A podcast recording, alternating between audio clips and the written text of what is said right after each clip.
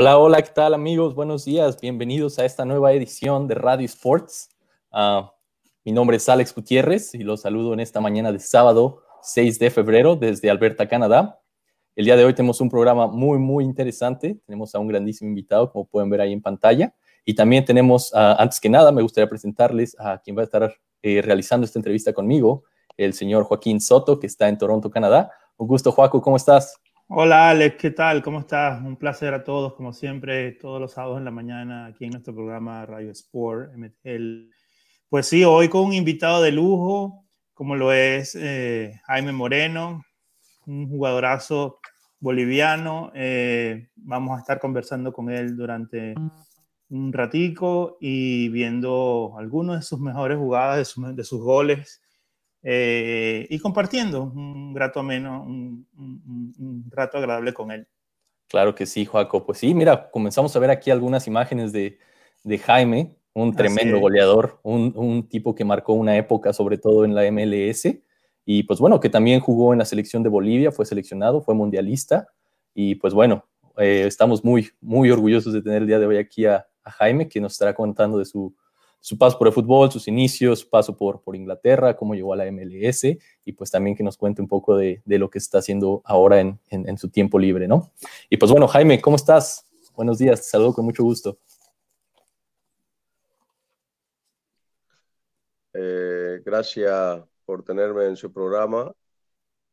Eh, muy bien, gracias a Dios, este, descansando un fin de semana muy frío, así que este, nada, ¿no? A tratar de, de ver un poco de fútbol ahora al fin de semana y, y compartir un poco con la familia, ¿no? Claro que sí. Pues bueno, eh, nueva cuenta, gracias por estar aquí con nosotros, Jaime. Mira, vamos a, a, estar platicando contigo un poco sobre tu trayectoria. Quisiéramos repasar un poco tu, tu, paso por diferentes clubes. Invitamos también a la gente a que nos envíe sus, sus preguntas, sus comentarios aquí para, para hacérselos a Jaime. Y pues bueno, Jaime, empecemos un poco a hablar de, de tu trayectoria. Empezaste tú, obviamente, en Bolivia, te formaste en la Academia Tawichi Aguilera, que era una, pues, bueno, una institución muy, muy importante en el fútbol boliviano, que muchos jugadores salieron de ahí. Eh, ¿cómo, fue, ¿Cómo fue llegar ahí? ¿Qué, ¿Cómo fue esa formación que te dieron? ¿Y, y cómo llegas tú después de ese, de ese, paso por ahí al, al Blooming, que es donde ya debutas profesionalmente? Bueno, en su momento, este, la academia recién había este, surgido porque venía de un campeonato mundial y campeonato sudamericano, este, muchas cosas que había logrado para Bolivia, entonces la academia a nivel, a nivel nacional, donde uh -huh. todos los niños no queríamos estar ahí porque los que teníamos por lo menos sueño de ser futbolistas, este, el, el anhelo primordial era llegar a la Tawichi. Uh -huh. Y este, gracias a Dios tuve la suerte de, de, poder lograrlo porque no era fácil. Eh, a mis ocho años este, me becan. Uh -huh. Después de un torneo que tuvimos, un torneo de interbarrio, me ve el, el profesor el Zorro y inmediatamente me, me becan y desde ahí, bueno, desde ahí estuve desde los ocho años, ¿no? Hasta mis 16 años, que fue que, que ya me fui a la profesional. Este, uh -huh. Estuve en la Tawichi toda una vida. Este, lo más hermoso que tuve en mi, mi, mi, infancia fue estar en la Tawichi por, por uh, todas las experiencias y, y, todas las cosas que pasé ahí en mi infancia. Mi niñez fue lo más hermoso de mi vida, ¿no? Entonces, es una cosa que nunca me voy a olvidar y que siempre voy a estar agradecido con la academia. Uh -huh. Claro que sí.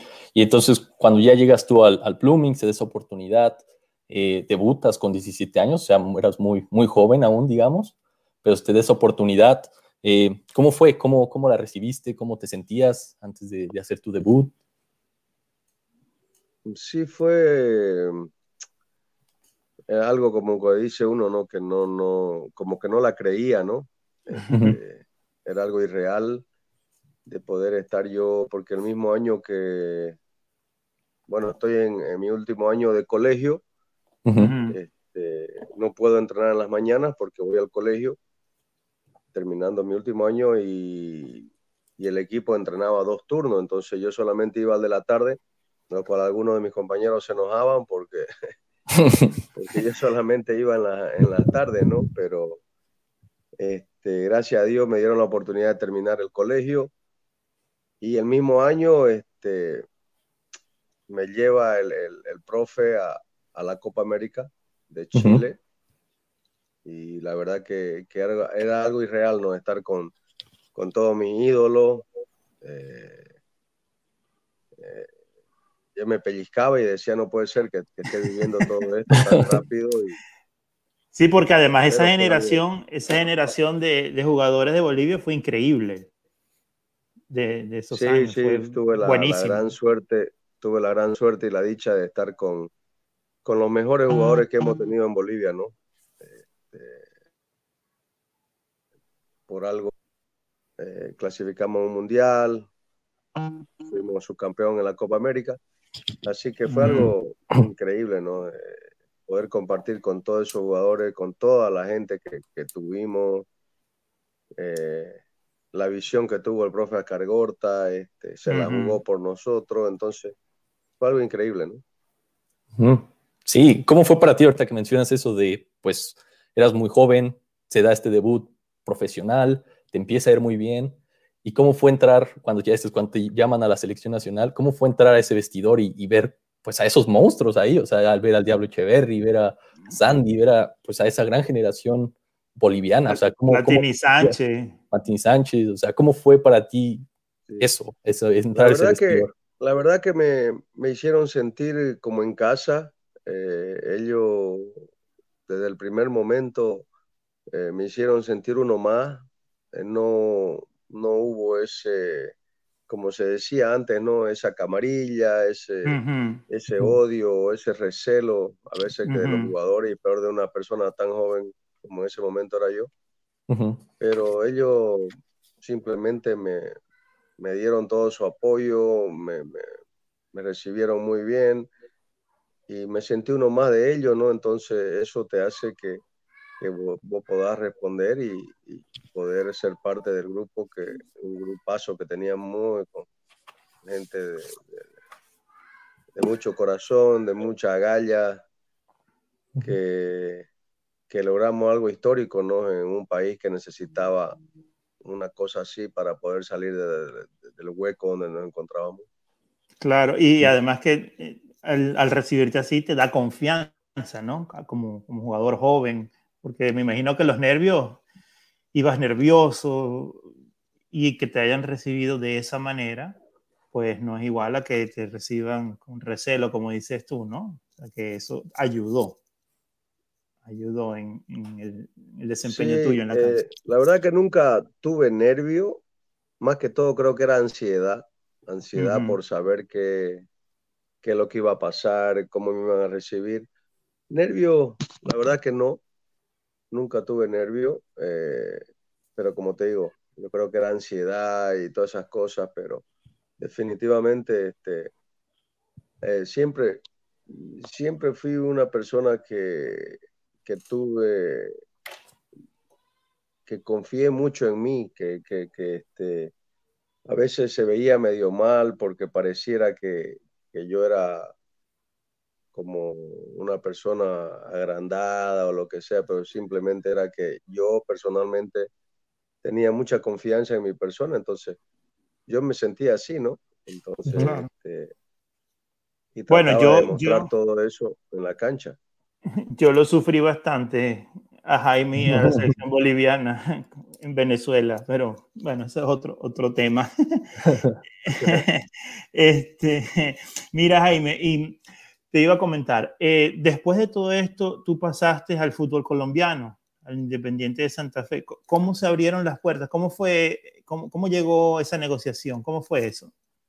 Bueno, la verdad que yo y Juan Manuel Peña este, estábamos en Blooming y volvimos de, la, clasificación en el mundial y nos dicen, la Tawichi, Rolly nos dice que nos habían prestado al Santa Fe, entonces este, nosotros felices. Nos fuimos, ¿no? Este, nos fuimos con Juan y desde el primer momento, ¿no? Bueno, tuvimos muchas anécdotas, pero desde el primer momento nos, nos atendieron de maravilla. La verdad que yo tengo recuerdo hermoso de, de, Colombia, de Santa Fe, porque nos atendieron espectacularmente y muy agradecido con esa gente. Desgraciadamente yo no tuve oportunidad.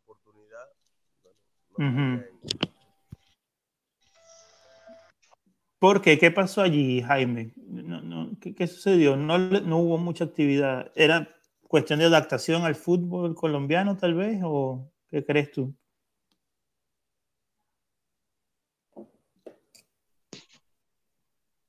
Perdón, no lo escuché, que, que había entrado otra llamada. ¿Cómo dijo?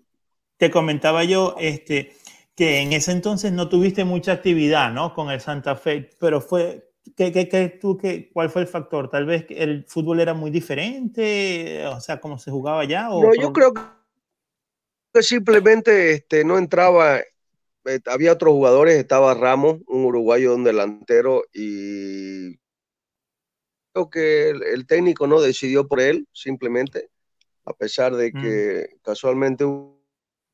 Que casualmente estamos teniendo algunos problemas ahí con, con Jaime, pero, pero bueno, estamos tratando de, solucionar esos problemas de conexión. Sí. Eh, no, pero fíjate qué interesante, eh, que a pesar de que, de que su paso fue corto en Colombia, tiene muy gratos recuerdos. Eh, lo, lo, que, lo que es raro es que no le hayan dado la oportunidad para que lo llevaron entonces, ¿no? Sí, es la, la, parte a lo mejor que, que habría que, pues a lo mejor preguntarle ahorita si restablecemos la comunicación. Sí. Eh, hay veces que, no sé, incluso ahí llega a veces que a pasar que pues las directivas toman esas decisiones Exacto. y los entrenadores no están tan de acuerdo en, ciertos jugadores. A lo mejor puede ser una situación así o como él dice, estaban otros jugadores ahí. Eh, Exacto, porque la pues, lógica, indica, la lógica indica que, que en teoría debería ser el entrenador quien pide al jugador, ¿no? Y si después el entrenador te pide y no te da la oportunidad, sería ilógico. Pero como dices tú, muchas veces es directiva que pone al jugador en el equipo y forza al entrenador y como el entrenador a la final tiene la última palabra, no lo pone a jugar como en retaliación a la directiva o porque tal vez simplemente el jugador no calza en, en, la táctica que él utiliza o qué sé yo, tantas variantes, ¿no? Pero... Sí, o también podría ser, creo yo, una parte a lo mejor, como bien mencionamos, era, era muy joven él en ese entonces cuando llega a Colombia. Eh, y pues no sé, a veces que, más en el fútbol, diría yo, latinoamericano, hay muchas veces que los procesos están bajo presión ¿no? de los entrenadores y hay que dar resultados inmediatamente. Entonces creo que a lo mejor podría ser una parte en la que el, pues a lo mejor el entrenador dijo, ¿sabes qué? Puedo a lo mejor poner a este joven que es muy talentoso, pero a lo mejor este, puedo poner a esta otra persona que es a lo mejor... Sí, pero, pero es que casi no, le dieron, casi no le dieron oportunidad casi no le dieron oportunidad. Es decir, y te, te, estabas trayendo para el momento uno de los mejores jugadores de Bolivia. Y como estábamos diciendo, esa selección boliviana fue increíble, increíble. O sea, esa selección era casi imbatible. Entonces, sí, esa selección fue muy fuerte, o sea, muy, fuerte, muy fuerte. Bueno, hasta le ganó a Brasil fácil eh, y, y ganar y jugar en Bolivia en ese entonces en La Paz era prácticamente imposible. De, hecho, los jugadores, más de una vez vi yo juegos en La Paz donde los jugadores les ponían oxígeno. Este, sí. sí, sí, sí, La altura es eh, muy fuerte ahí. Sí, allá son 4.600 metros sobre el nivel del mar. O sea, simplemente, solamente una persona que tenga años viviendo allá, o un boliviano, está adaptado a poder jugar a esa altura, porque el resto Créeme lo que vi, muchos juegos de Copa Libertadores también. Me acuerdo del Flamengo una vez, tuvieron que parar el partido para ponerle oxígeno a los jugadores. este, era, terrible. Argentina salió goleado 6 a 1 una vez. Tal vez eh, Jaime todavía estaba allí. Y los jugadores de Argentina declaraban después del partido que es que sentían que les iba a explotar la cabeza, que no podían ni pensar, que se sentían mareados.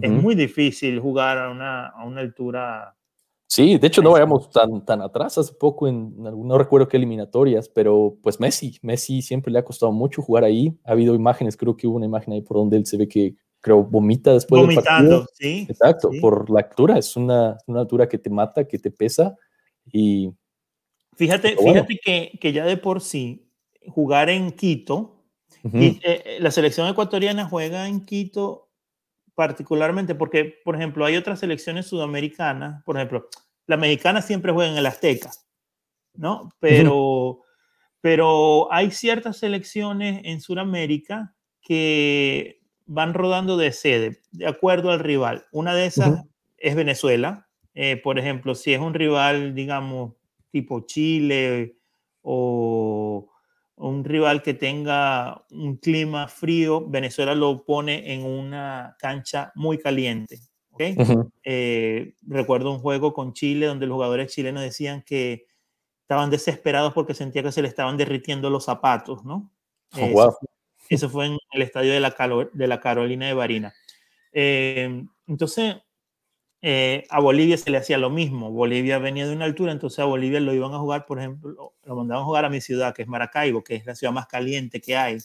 Entonces los jugadores se desesperaban. De hecho, hay un juego de eliminatoria donde Bolivia iba ganando 1 a 0 en el minuto 90 y Venezuela en dos goles, dieron dos minutos de reposición y en dos goles le ganamos ese partido. Él, él, él posiblemente estaba allí porque ese partido fue en el año 2003. Eh, le voy a hacer esa pregunta si se logra conectar de nuevo, que hemos seguido teniendo problemas técnicos con la posición de, de, Jaime. Pero... Sí, pues, mira, ¿qué te parece si hablamos un poco sobre sus, pues, su paso también profesional? Ya cuando se, se conecte Jaime, pues podremos eh, retomar la, las preguntas ahí. Eh, pues bueno, después de, de, estar en Colombia, Jaime se va a Inglaterra, al Middlesbrough, por allá. Fue una pues en su momento una transacción muy grande porque eh, pues era el primer boliviano que volvía a estar en, pues en Inglaterra, ¿no? Eh, después claro, después, de mil después del primero que fue en 1910, imagínate. Ya, ajá. Entonces fue como muy sonada esa contratación, se fue a Inglaterra, estuvo jugando por allá. Eh, los números a lo mejor no lo acompañaron tanto porque logró solamente un gol en 20 ocasiones, pero él estuvo también jugando mucho con, digamos, el segundo equipo, las reservas ahí, y ahí le fue muy bien, fue el, el goleador del equipo, ¿no? Y pues también en, allá es muy recordado porque pues fue parte de ese equipo que logró el ascenso a la Premier League eh, más adelante. Claro, y, te digo algo, el Middlesbrough es un equipo de tradición, de mucha tradición. Eh, simplemente que en los últimos años ha estado en segunda división, ¿no? Tú sabes que en Inglaterra pasa mucho eso, ¿no? Equipos, bueno, fíjate que ahorita subió el Leeds United, que es un equipo de tradición, pero tenía años en, la, segunda división. Pero, pero sí, ese fue, ese fue, de hecho, ese, ese transfer de Jaime creo que fueron, lo compraron por 360 mil libras, creo que fue en ese entonces.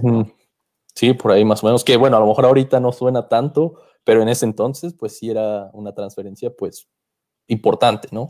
Claro, eh, cuando sucedió. Sí, ¿no? Y ya después de ahí, eh, pues bueno, se da su paso a, donde se iba a convertir en una leyenda, que era ya el, el DC United. Eh, pues una liga que también esa es una de las preguntas que tengo para él, si, si logramos establecer eh, comunicaciones, como, pues, cómo fue para él llegar a, pues, a una liga nueva, ¿no? Una liga que, que sí había traído jugadores importantes, que estaban llegando el pibe Valderrama, que estaba Echeverry y todo eso, pero pues era nueva, una liga que era pues básicamente... No, y además que, que para nadie es un secreto que la liga inglesa, bueno, hoy en día, ¿no? Pero en aquel entonces también, o sea, el estilo de juego es totalmente diferente al estilo suramericano, totalmente diferente. Totalmente, sí.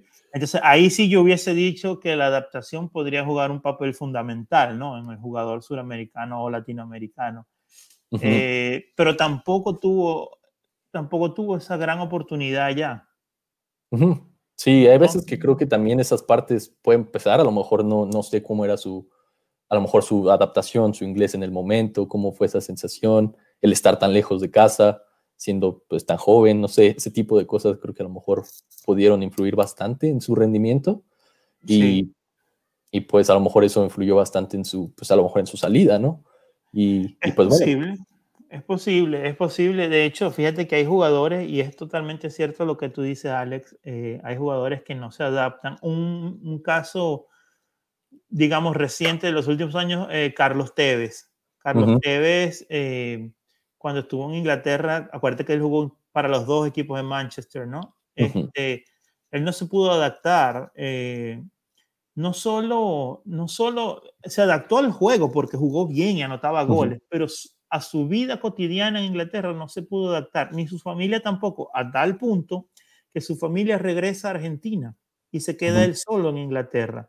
Y después él pasa allí y se va a, a China con un mega contrato y no duró nada. Duró creo que un año y dijo, no, no, no aguanto estar lejos de la familia, porque la familia sí, no se iba a adaptar a Inglaterra, menos se iba a adaptar a China.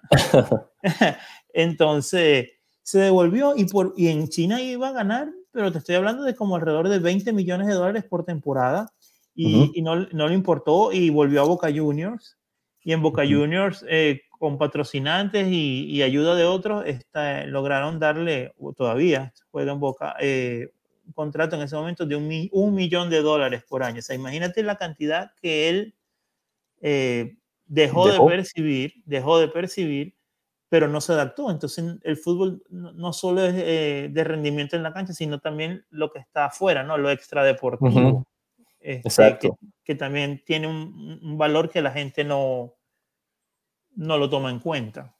Exacto, y más creo yo a lo mejor en ese aspecto, a lo mejor jugadores pues latinos, que tenemos mucho ese apego a las familias al estar con, pues, con, nuestros seres queridos, creo que sí es muy complicado llegar a, pues, a un país tan, tan distinto a tu cultura, ¿no? Incluso a lo mejor nosotros que estamos acá en Canadá lo hemos vivido de ciertas formas, extrañamos eh, pues nuestra familia, las tradiciones, la comida, más que nada también como nos cuesta. La comida, los amigos. Entonces, a lo mejor eso yo creo que influyó bastante, pero y creo que también el momento en el que él se va a Estados Unidos y llega, pues a lo mejor a una cultura que sí es, no es tan futbolera como era la americana, pero que también tiene mucha presencia latina. Exacto. Que también a lo mejor lo, lo ayudó, a y a explotar ese talento que pues fue tremendo, ¿no? O sea, fue, ganó en cinco años casi lo ganó todo, ¿no? Ganó todo. Este. Es que esa época el, el equipo a vencer siempre era el DC United. Esa época era como que todos contra el DC United. Sí, exacto, era el equipo a vencer, el equipo fuerte ahí. Sí, yo, yo, yo recuerdo, sí, yo recuerdo claramente, bueno, él y Echeverry hacían una dupla explosiva en el DC United. Eh, yo recuerdo, sí, varios juegos y como te dije, yo estuve presente en el juego de, Copa América de Perú-Bolivia porque yo, yo viajé eh, por varias ciudades y yo viajé a Mérida eh, porque jugaba después Uruguay-Venezuela. Entonces podían, las entradas valían para ver las doble tandas de los oh. partidos. Entonces, bueno, eso fue un juegazo. Eso fue un Sí, ese de Perú contra Bolivia fue un partidazo, 2-2. Un, partidazo que, que, si tú ves las imágenes de ese partido, eh, la gente, el estadio estaba full y, y, la gente, había un ambiente como si estuviera jugando una selección local, ¿me entiendes? O sea, había, un, había muy, muy buen ambiente, eh, fue muy buen partido, la verdad que, que, bueno, y Jaime metió ese golazo que, que le iba a comentar. Y yo como venezolano que bastante que lo sufrí también en las eliminatorias, sobre todo en ese entonces Venezuela era mejor jugar mexicano, porque cuando jugaron en la Copa América del 97 era cuando vencen a México 3 a 1 en, en la semifinal, ganan a México en la semifinal ahí, de hecho aquí está el gol, ahí dejó clavado atrás ahí a Raúl Rodrigo Lara, llega ahí contra Adolfo Ríos y lo, nada más le pica la pelota. Este, ahí, de hecho, en esa imagen es curiosa porque queda lesionado. Él queda lesionado porque no se alcanza a ver en la imagen, pero Germán Villa llega y lo, pues, lo barre completamente de una pierna. Y este, pues bueno, fue, fue también un, un partido pues bastante épico, ¿no? Que, que, alguna gente en México recordará con, no con tan buenas memorias, pero fue un partido interesante y después se enfrentaron a Brasil en la final. Eh, que bueno, ese Brasil también era una locura, ¿no? Ganó en la semifinal a Perú 7-0. Eh, que fue algo pues muy, muy impresionante y ya después en la final se vieron contra él. Vamos a ver si logramos la conexión con Jaime. Eh, sí. Hola Jaime. Ahí está. Van a disculpar, van a disculpar que este, estoy robando internet, así que... no te apures, no, gracias por, por, establecer la comunicación con nosotros. Eh, pues bueno, mira, continuamos aquí con algunas de las preguntas que te queríamos seguir haciendo. Ya medio Joaquín y yo estábamos platicando de tu diferente paso, pero cuéntanos, ¿cómo fue tu paso cuando vuelves de Colombia, estás en Bolivia y se te abre la oportunidad de ir a, Inglaterra? ¿Cómo se dio esa oportunidad? ¿Cómo la recibiste? ¿Te sorprendió? Eh, bueno, en, la, en lo que fue la preparación para antes del Mundial, este, conocí un empresario inglés y bueno, ahí empezó todo, ¿no? Eh, luego que me fui a, Santa Fe y, volví otra vez a Blooming, eh, hubo la oportunidad de, aunque no estaba yo este, un poco entusiasmado porque era un equipo de segunda, pero igual me daba la oportunidad para poder ir a Europa. Y con mucha... Era un equipo nuevo que ya cuando me enteré de quién era el técnico, porque el técnico era Brian Robson, el, que fue capitán del Manchester y, capitán de la selección inglesa por 10 años. Entonces, cuando me enteré de eso, eh, me interesó bastante, ¿no? Y, Jaime, eh, eh, Hudson a la final tampoco contó mucho contigo, ¿no? Claro, el fútbol inglés era muy distinto al fútbol suramericano, a los jugadores suramericanos y en aquel entonces más les, les, cuesta mucho a veces adaptarse. Yo le comentaba a Alex que el, el, caso de Carlos Tevez, ¿no? Carlos Tevez no, no pudo adaptarse nunca a la vida en Inglaterra, a pesar de, de que jugaba y hacía goles. No es, no es, tan fácil como la gente cree, hay cosas extradeportivas, ¿no?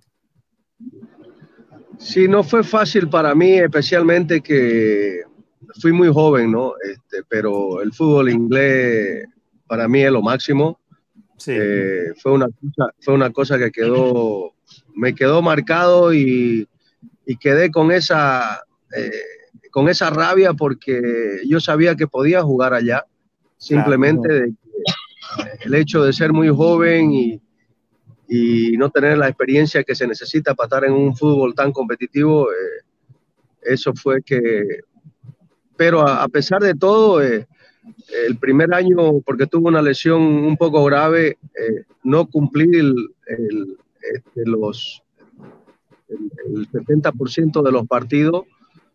Porque el jugador que no cumple los 70% de los partidos es muy difícil de conseguir el permiso de trabajo el siguiente año, que yo tenía un contrato de dos años. Okay. Pero este, gracias a, a que el técnico me apoyó, aparte de que ese año este, subimos a la Premier League porque salimos campeón de la segunda división. Eh, él, me, apoyó en todo y él me dijo que yo me quedaba. Y así fue, ¿no? Así fue. O sea, a pesar de que no había jugado el 70% de los partidos, el equipo me apoyó en todo y pudieron conseguir el, permiso de trabajo que yo necesitaba. Así que fue una experiencia Fue una experiencia espectacular, aparte de, que no jugué mucho, pero estuve, ¿no? Estuve en todos los partidos, estuve en, el banco de suplentes, o sea, él, siempre contó conmigo. Eh, aparte de que hicieron una inversión bastante fuerte en ese año porque lo trajeron a Juninho. Uh Recuerdo. Sí. Muchos jugadores importantes que, que, llegaron al equipo y, y, la verdad que se me hizo más difícil no poder jugar, pero igual eh, tuve la oportunidad de jugar algunos partidos. Eh, igual tenía, eh, estaba muy, muy errado en mis decisiones porque personalmente yo sabía que, podía jugar, pero no había hecho el trabajo necesario para ganarme este, la posibilidad de jugar, ¿no? Exactamente. Y, no hubo, no hubo, no hubo ofertas, Jaime, de otro equipo. Yo hablaba con Alex eh, fuera de cámara eh, que, llegaste al, Boro, como se le dice el equipo, eh, venía de segunda división, pero es un equipo con una fanaticada muy, muy noble y es un equipo de tradición, a pesar de que ha tenido muchos años todavía, ahorita está otra vez en segunda desde hace mucho tiempo, pero, pero es un equipo de los tradicionales, o sea que, y, y, tu, y tu pase en aquel momento fue costoso, o sea, para, para el momento en, que, en esa época, ¿no? Este, y me pregunto yo, ¿no, ¿no hubo chance de ir a otro equipo cuando saliste del Boro? No, ¿Nadie te contactó o tú querías simplemente salir de Inglaterra? Tuve la posibilidad de irme a, Portugal, a un equipo de segunda. Estaba entre irme a Portugal o venirme a la MLS. Y como mi meta siempre era volverme a Europa, eh, decidí por la MLS porque era una liga nueva y, y, las pretensiones eran mejores que ir a Portugal, ¿no? Entonces, eh, económicamente y, todo era mejor venir a la MLS y aparte de que mi intención era solamente agarrar ritmo y poder volver a Europa. Pero bueno, este, me quedé acá y, la verdad que hice una carrera bastante, bastante buena, pero siempre me quedó esa espina, ¿no? De que quería volver a Europa. oye, oye. Alex, continúa, sí. No, sí, te quería preguntar ahí, Jaime, porque después vienes a la MLS, obviamente, pero después vuelves a tener un, te prestan de regreso allá a, Inglaterra, ¿no? A que vuelvas a jugar. Eh, ¿Cómo fue esa segunda etapa? ¿Cómo la viviste? ¿Fue positiva? ¿Te sirvió? Sí, bastante mejor porque fue un poco irónico porque este, casualmente yo hice un gol contra Stoke City que, que haciendo número fue el, fue el, partido que ganamos y el partido el, que casualmente con esos tres puntos este, el Middlesbrough vuelve a la Premier League. Entonces mm. fue una satisfacción bastante grande el saber de que había aportado un poco a lo que era al club, como vos decís, un club con mucha tradición, eh, unos fans increíbles, eh, apoyando al 100% el equipo, a pesar a veces que estábamos mal, pero ellos nunca, nunca dejaron de apoyarnos. Y, fue algo increíble porque ellos intentaron comprarme de nuevo, pero bueno, la MLS este, puso un precio bastante alto como para no hacer negocio, pues, entonces a mí me gustó muchísimo la idea de que ellos querían que, que yo regrese, pero bueno, por las intenciones de la MLS no se pudo. Claro que sí. Y pues bueno, cuando vienes acá a Estados bueno, allá a Estados Unidos, eh, ¿cómo fue para ti esa decisión? Porque era una liga nueva, iba empezando, pero ya había unos nombres ahí importantes, o sea, ya estaba el nombre de, obviamente, Echeverry, estaba el nombre de, de este, del pibe Valderrama, después eventualmente Diego Campos, o sea, hubo jugadores importantes que llegaron ahí. ¿Cómo fue para ti ese cambio? Llegar a una liga nueva que se estaba estableciendo, viniendo de, pues obviamente, un país como Inglaterra que es muy futbolero, ¿no? Al principio, este, pensé que había tomado una decisión equivocada por, porque cuando llegué y vi el fútbol, la verdad que, pensé que, que, que, la había regado, ¿no? Pero este, ya cuando comencé a entrenar y, y, a conocer a la gente y, la forma como nos trataron, ¿no? Este, fue espectacular desde el primer día. Me sentí muy cómodo. Eh, como te digo, eso se, se, te hace más fácil ¿no? a cualquier jugador de, de sentirse en casa y, la verdad que era una familia, el era una familia grande, por eso es que conseguimos tantos logros importantes.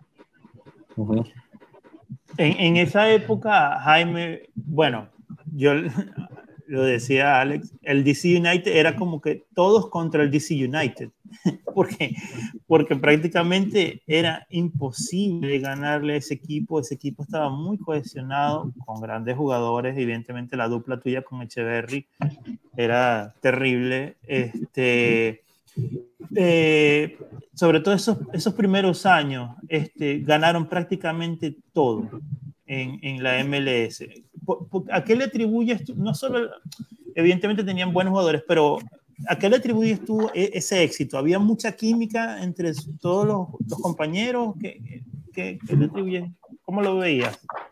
La verdad es que cuando yo llegué, este, el equipo no estaba bien. Eh, se había ganado tres partidos y se había perdido como ocho. Y bueno, yo tuve la suerte de llegar y, la verdad que fue una conexión grandísima, el equipo cambió bastante. Eh, creo que todo, todo, el mundo comenzó a creer en, en, lo que el técnico quería. Eh, un técnico que la verdad que te, lo hacía todo fácil porque él solamente confiaba en, tu potencial y te, decía que hagas lo que sabes. Entonces, eh, en ese momento eh, fue como un cambio radical donde el equipo eh, nos entendimos bastante bien y comenzamos a ganar, ¿no? Y, y llegamos muy apretados, llegamos a los playoffs.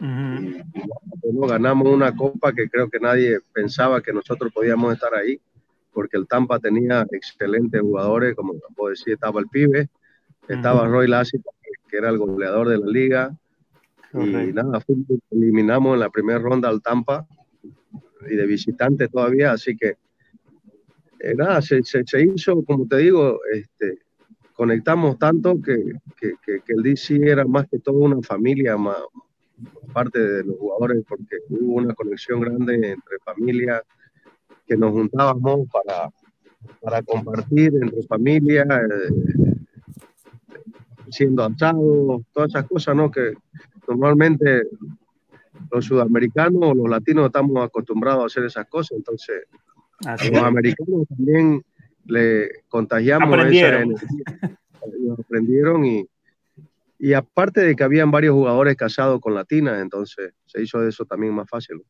¿Y, aún mantienes contacto con alguno de ellos, Jaime? Bueno, con Marco siempre, con Marco ah, siempre estamos en contacto. Con Marco siempre estamos en contacto. Eh, Carlos Llamosa eh, casualmente me llamó el otro día para mi cumpleaños. Y bueno, todo lo que es las redes sociales se hace más fácil el contacto. Eh, no, no mantengo contacto con todos, pero con algunos sí todavía seguimos manteniendo contacto, ¿no? Oye, Jaime, Jaime algo. Ah, ah, continúa, Alex. Gracias. Yo quería preguntarte, Jaime, ahorita con lo que decías, o sea, fue un equipo pues muy exitoso localmente y yo me he dado cuenta que muchas veces en la MLS la gente dice que la liga es competitiva internamente, pero les cuesta cuando ya se enfrentan equipos de afuera. Pero ustedes en ese entonces, pues también fueron un equipo competitivo afuera. Le ganaron una CONCACAF, si no me mal recuerdo, al Necaxa de México. Y también le ganan al Vasco da Gama por la Copa, este, la Interamericana, ¿no? Entonces fue un equipo que, pues, peleaba también en otros lugares, ¿no?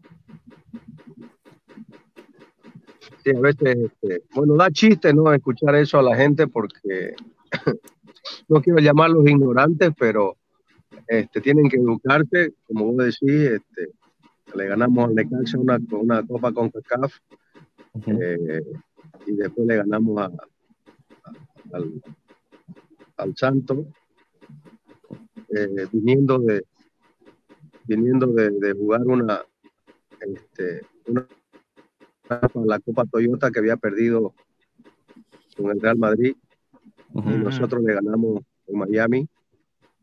Entonces este, para nosotros este año eh, fue algo importantísimo porque no ganamos la MLS, pero ganamos esas copas internacionales que eran, para mí eran hasta más importantes que una MLS, ¿no? Por, lo que que debía ganar, por, por la trayectoria que llevan esas copas. Pero eh, definitivamente las cosas que hicimos en el DC eh, han marcado gracias a, ustedes, a todos los periodistas, todavía nosotros seguimos vigentes. Después de más de 10 años yo que me he retirado y, y, siempre es agradable este, saber de que la gente todavía se acuerda de uno y, y compartir todos los momentos que nosotros pasamos. Es correcto, porque hablar del DC United, la gente inmediatamente se recuerda de aquello, de, ese equipo, ¿no? O sea, con nostalgia, ¿no? Eh, los, fanáticos del DC United. Tengo varios amigos en el área de Washington, en la Alexandria, por allí, y siempre hablamos de claro, el DC United no ha pasado un buen momento últimamente, entonces como que se acuerdan más de, bueno, aquel DC United que, lo ganó todo, ¿no? Eh, fíjate algo, Jaime, te quería preguntar. En, el año entre el 2001 y 2003 tuviste lesiones, tuviste lesiones y también hubo algún roce con el entrenador, ¿no? Lo que hizo que te fueras al New York Metro Star. ¿Cómo, ¿Cómo, ¿Cómo viviste eso? O sea, me imagino que fue muy difícil para ti este, irte del DC al Metro Star, que además era, rival. era el rival. Sí, que era el rival. Recuerdo incluso que también Sabarese, un jugador venezolano, estaba en el Metro Star. Este, eh, ¿cómo, ¿cómo, viviste eso? Bueno, las lesiones y, y, ese cambio. Sí, fue muy difícil, ¿no? Este, casualmente, antes de que yo de, me hagan ese cambio, eh, Eddie Pop y Richie Williams eh, se van para el Metro Star, lo cual fue una sorpresa grandísima. Eh, personalmente tuve un enojo grande porque dos personas que fueron importantísimas en el DC y, y, que, que, lo cambien así, o sea, fue, fue algo feo, ¿no?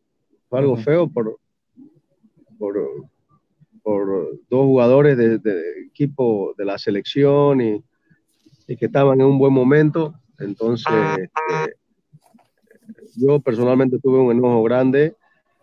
Eh, y fueron y vieron muchas mentiras ¿no? en ese momento con, con el técnico. Eh, yo creo que una de las razones también por qué los jugadores, tanto Eddie como Richie, decidieron irse, porque una persona muy falsa, eh, muy mentirosa, entonces y a mí, yo como tenía contrato garantizado, este, eh, fue como que no me quisieron amenazar, pero si querés quedarte, tenés que hacerte un corte de sueldo, digamos, ¿no? Entonces yo me, yo me, reí y le dije, y yo le dije al técnico, ¿por qué no te cortás el sueldo vos y el malo sos vos? Le dije, ¿no? Entonces, ahí hubo una, una un roce, una pelea. Entonces ahí ya ellos decidieron mandarme a Nueva York. Y yo, como el técnico era, era Bob Bradley, que, que fue mi asistente con Bruce, para mí fue, era bueno también un cambio para mí, aunque no, no era el equipo ideal, yo creo, porque siempre fue el equipo rival, Nueva York. Claro pero al mismo tiempo me mantenía cerca de, mi familia porque yo me fui solo, entonces mi familia se quedó acá en, Virginia. Y lo cual se me hizo un poco más fácil, ¿no? Pero sí, las lesiones, desgraciadamente, eh, eh, tuve una hernia de disco que, que pensé que, que, no volvía a jugar más al fútbol. Eh,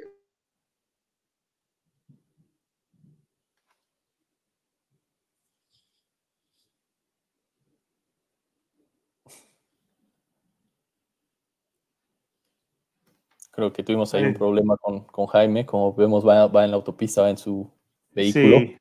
Entonces, este, pues bueno, ahorita que, que, regresemos, retomemos comunicación con Jaime, te quería también ya preguntar, pasar a la parte de, de la selección boliviana, ¿no? Por ahí vimos unas preguntas de, de la gente que nos está viendo eh, sobre sus goles y eso. Entonces, se preocuparon por mí, nada, eh, hice mi rehabilitación solo. Eh, fue, algo, fue algo difícil, pero muy grato para mí el momento que, pude volver a entrenar, pude volver a jugar y de la manera que lo hice, ¿no? De volver al DC eh, con mucho desafío. Ellos no creyeron mucho en mí, pero me dieron la oportunidad de volver, de, volví al DC a prueba, una cosa que, que para mí fue algo como un insulto, pero dentro de mí dije, bueno, les voy a demostrar que todavía estoy vigente y, y, gracias a Dios volví de la mejor manera en, la cual para mí fue una experiencia dura, pero grata al mismo tiempo porque aprendí a entrenarme y aprendí a ser profesional, la cual me mantuvo, ¿no? Este, uno de los, creo que los mejores años que tuve en mi carrera fue después del 2004, cuando ya estaba bastante mayor, eh, pero aprendí a entrenarme, la cual eso hizo que, mi cuerpo pueda, pueda eh, mantener el nivel que mantuve durante eh, seis años, ¿no? que, fueron uno de, los, de mis mejores años de mi carrera. Correcto. ¿Quién, quién, era el técnico cuando volviste ya del DC United, Jaime? ¿Era Bruce Arenas? Era Peter Novak. Peter Novak. Ok. Y él sí, sí confió en ti, evidentemente a pesar de que te habían puesto como que a prueba. Sí, él, él, él confió en mí. Eh, el problema era que vos sabés que la gente quiere asegurarse un poco, no sabían si, si, si el, porque fue una operación bastante grave la que tuve. Ellos no sabían si realmente iba, iba a volver de la misma manera, ¿no? Entonces él confió en mí, me dio la oportunidad, a pesar de que este, económicamente era eh, muy bajo lo que me habían ofrecido, pero eh, lo hicieron eh, como motivándome de que yo tenía que ganar y jugar muchos partidos y ganar muchas cosas para que económicamente pueda llegar a, al monto que más o menos se parecía a lo que yo ganaba antes. Entonces, fue una cosa bastante interesante porque este, gané todos los premios ese año que volví, entonces fue algo muy, muy grato para mí, como te digo, este, desde el momento que, que comencé yo a entrenarme totalmente diferente a, la forma de cómo me entrenaba antes y por eso fue la razón de que pude jugar seis años más, como te digo, al nivel que, que lo hice, ¿no? Y, que les demostraste que, que, había Jaime Moreno para rato, o sea, les, les, les, hiciste saber que estaban equivocados al ponerte a pruebas, o sea, fue como una falta de respeto, como dices tú. Sí, pero al mismo tiempo, este, eh, el fútbol, el fútbol es, es, un negocio donde, donde todos sabemos de que te usan hasta que servís y de ahí ya, chao, ¿no? Pero eso pasa, eso pasa en todo el mundo. Claro. Oye, este, Jaime, yo te quería hacer unas preguntas ahora pasando un poco al tema de, selección nacional, tu etapa con, Bolivia ahí. Obviamente llegaste joven, fuiste a la Copa del Mundo del 94 y pues tenían muchas expectativas de, Bolivia, ¿no? En esa Copa del Mundo. Eh, ¿Cómo fue para ti y cómo fue como grupo? ¿Qué les faltó también para, pues, para esa fase de grupos, para avanzar, ¿no? Porque se quedaron ahí en esa fase de grupos. Bueno, fue un poco difícil. Eh, personalmente, eh, yo estaba, la verdad, que muy joven. Eh, es una cosa que, siempre voy a... Me duele mucho, ¿no? Porque no, no aproveché la importancia que era un mundial, no tenía la mínima noción de saber de que realmente era un mundial como te digo, siempre voy a estar eh, dolido por eso, porque tuve la oportunidad y no la aproveché al máximo. Pero en grupo, tuvimos un grupo espectacular. Eh, desgraciadamente no teníamos bar en esa época, porque contra Alemania ese gol que nos hacen era offside, claro. Y, y, nada, pues no, este, ya los otros partidos se nos complicó un poco, pero teníamos un grupo espectacular con jugadores que, que demostraron por qué es que estábamos allá, ¿no? Correcto. Claro, Oye, y una última pregunta por aquí que te quiero hacer también. En la Copa América del 97, cuando llegan a la final, que se jugó en casa con ustedes ahí, eh, en, el, en, la semifinal eh, juegan contra México. Y de hecho, hace poco veíamos aquí las imágenes. Eh, te lastimas, ¿verdad? Es verdad, en ese gol que anotas contra México, te, hacen una barrida y creo que es Germán Villa, te, lastimas, pero sí puedes jugar la final, ¿no? Bueno, ahí hay otra historia que mucha gente no sabe. Eh, yo me lastimo y, no me recupero para la final. No me recupero. Yo estaba en, en, las graderías, estaba yo arriba como, dirigente. Y desgraciadamente, este Ramiro Castillo, en ese entonces que estaba vivo, eh, recibe la noticia de que su hijo menor eh, tiene hepatitis. Entonces él se cambia y decide irse. Él no decide jugar.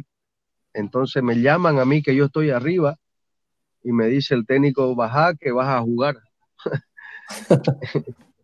yo golpeado y todo, ¿no? Entonces, este, bueno, yo tenía las ganas y todo, pero él sabía las condiciones que yo estaba, no estaba al 100% para jugar pero igual, o sea, deciden ellos de que, de que yo juegue. Eh, desgraciadamente perdimos, pero fue algo muy triste porque a los, a los pocos días muere el hijo de Ramiro y a los pocos meses, ¿no? Ramiro eh, se suicida, así que fue un poco bien duro para nosotros pasar todo eso. Sí. y este, pero fue una experiencia espectacular. Eh, desgraciadamente no pudimos ganar la Copa América en casa, pero tuvimos la oportunidad de ir a una... y, Jaime, las últimas ya dos preguntas para cerrar contigo en el día de hoy, dándote las gracias. Eh, el fútbol boliviano ha caído como en un bache eh, muy fuerte en los últimos años. ¿Qué, a qué le debes, a qué crees tú que qué, pasa en el fútbol boliviano? ¿Por qué la selección está, está de última en las eliminatorias? ¿Por qué no, no avanza? ¿Por qué no hay jugadores bolivianos de exportación si hay talento? Y la otra pregunta que te quería hacer, Jaime, era, ¿te ves eh, en un futuro cercano como técnico en la MLS? ¿Te gustaría ser técnico en la MLS? Ya que estás ligado al DC United. Bueno, la verdad que ya son 10 años que, estoy retirado y, y, sí hice mi curso, hice el curso de técnico y estuve involucrado en el DC, ya no lo estoy hace bastantes años. La verdad que tuve una decepción muy grande, ¿no? Por, por el trato que, que recibí y la forma como se han olvidado eh, la gente del DC, de la MLS, de las cosas que hicimos. Estoy hablando por mí, por Marco, porque nosotros, nosotros eh, porque fuimos pioneros de esta liga, deberíamos estar, yo pienso, en, en una posición donde pudiéramos ayudarnos a, toda la juventud, a todos los a toda la gente, a toda la gente acá en la liga, entonces, pero nos han hecho a un lado, nos han hecho a un lado la cual ah. eh, este, duele bastante el saber de que se han olvidado de nosotros y, nada, pues no, nosotros estamos haciendo nuestras cosas por afuera, pero eh, pienso yo que deberíamos estar en una mejor posición por todo lo que dimos a esta liga, ¿no? Claro.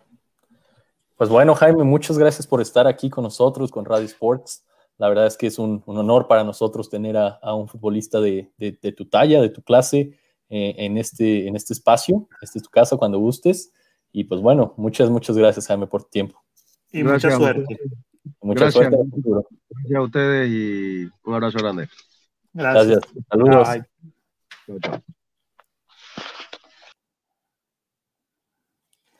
Ok, pues bueno, una plática interesante ahí con, con Jaime que, que, se nos unió el día de hoy. Eh, sabemos que él pues obviamente tiene algunos otros compromisos por ahí, tiene algunos lugares a los que tiene que ir, pero pues bueno, agradecemos la, la oportunidad y el tiempo que se tomó para platicar con todos nosotros.